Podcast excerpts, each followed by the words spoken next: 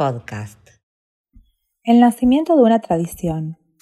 Quiero compartir con ustedes, lectores, una experiencia que viví hace ya siete años, mientras trabajaba como docente de primer grado del área judaica.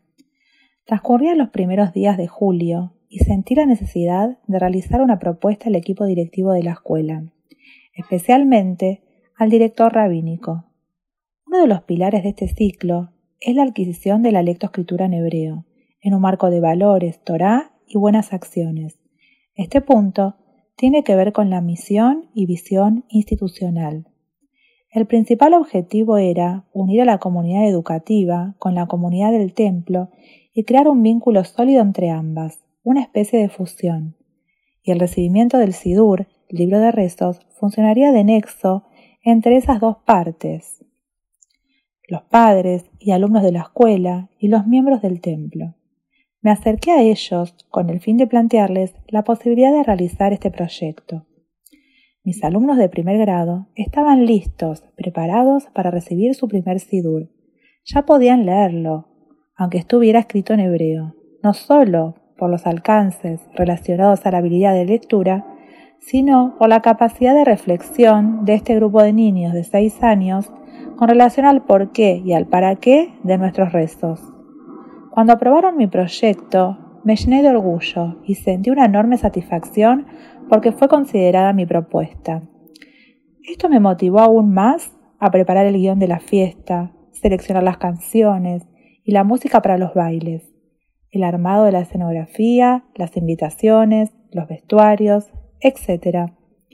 En el marco del trabajo áulico, los niños pudieron expresar que las tefilot son para pedirle cosas a Shem, a Dios, para agradecer, para disculparnos cuando no nos portamos bien, que hay algunas que son personales, para uno mismo, y otras que son especialmente para el bienestar de la tierra de Israel o para que haya paz en el mundo.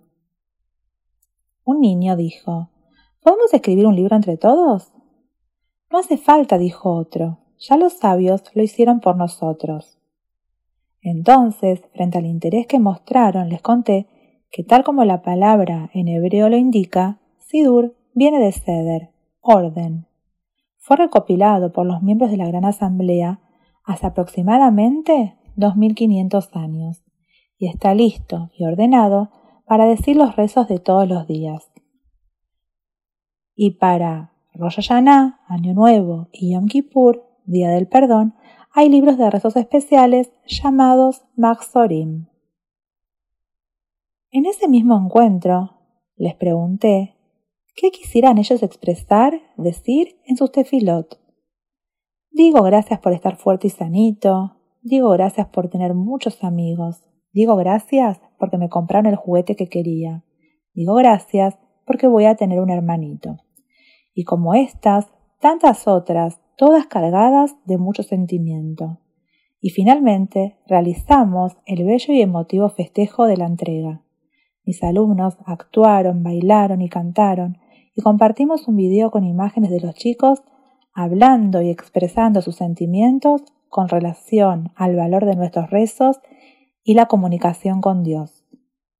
Fue muy gratificante para mí haberlos acompañado en este proceso.